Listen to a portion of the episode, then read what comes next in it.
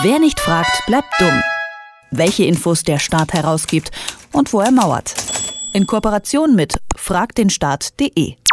Ein transparenter Staat, der seinen Bürgern möglichst viel Einblick gewährt. Das ist das Ziel des Informationsfreiheitsgesetzes.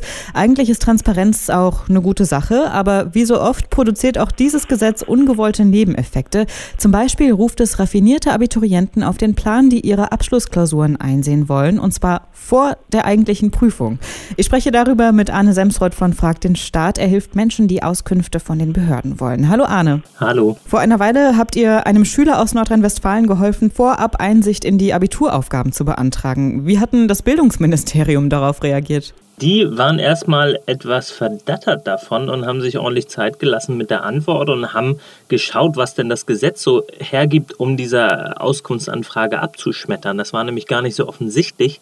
Äh, und die haben letztlich dann einen Paragraphen gefunden, den Schutz des behördlichen Entscheidungsprozesses, äh, nachdem die das dann nicht rausgeben mussten. Geben denn die Kultusministerium Abi-Aufgaben aus den früheren Jahren raus oder wollen die sich da möglichst wenig in die Karten schauen lassen? Das tun die zumindest teilweise und ähm, wir sehen das eigentlich jedes Jahr wieder, einfach nur an den Anfragen, die wir so über Frag den Staat haben, dass wieder Abi-Zeit ist, weil dann immer wieder Leute darauf kommen, dass sie ja frühere Aufgaben herauskriegen können.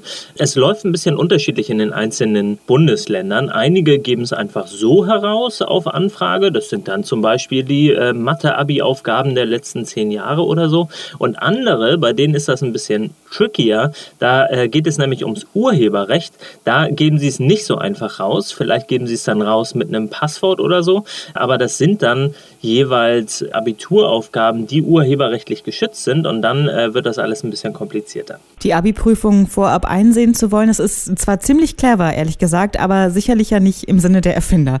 Was waren denn eure kuriosesten oder vielleicht auch dreistesten Fälle von Berufung aufs Informationsfreiheitsgesetz? Also wir äh, sehen eigentlich über die Jahre alle möglichen Arten von Anfragen, die die Leuten so in den Kopf kommen.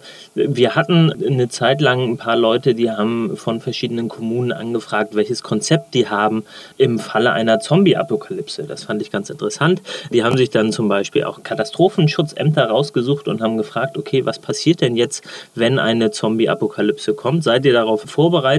Und äh, da kann man dann an solchen Anfragen ganz gut sehen, welche Behörden ein bisschen Sinn für Humor haben und welche eher nicht. Und die meisten dieser Katastrophenschutzämter, die waren dann eher auf der Nicht-Humor-Seite.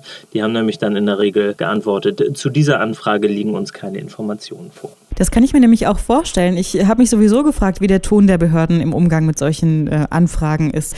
Du hast ja eben schon gesagt, äh, ihr musstet ziemlich lange warten auf eine Antwort. Wie ist denn da sonst äh, so das Engagement? Es äh, kommt tatsächlich ein bisschen drauf ran. Diese äh, Anfrage, die du am Anfang genannt hattest, des Abiturienten, die ging vor drei Jahren tatsächlich um die ganze Welt. Da hatten wir Berichterstattung bis nach Australien, äh, Asien.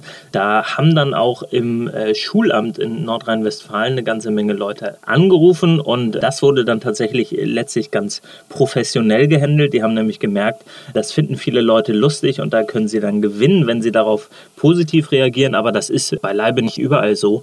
Ähm, ganz häufig landen solche solche Anfragen dann eher bei Sachbearbeitern, die sich darüber ärgern, dass es zusätzliche Arbeit gibt. Und das sieht man dann auch an den Antworten darauf. Die sind dann eher sehr korrekt und sehr kurz. Es ist Abi-Zeit und die Prüfungsnot macht erfinderisch. Abiturienten berufen sich aufs Informationsfreiheitsgesetz, um vorab an die Abi-Klausuren ranzukommen. Kuriose Streitfälle beim Thema Transparenz, wie Ämter und Ministerien damit umgehen, darüber habe ich mit Arne Semsroth von Frag den Staat gesprochen. Vielen Dank, Arne. Danke. Wer nicht fragt, bleibt dumm. Die Serie auf Detektor FM. Den Staat selbst was fragen? Ganz einfach. Auf fragdenstaat.de.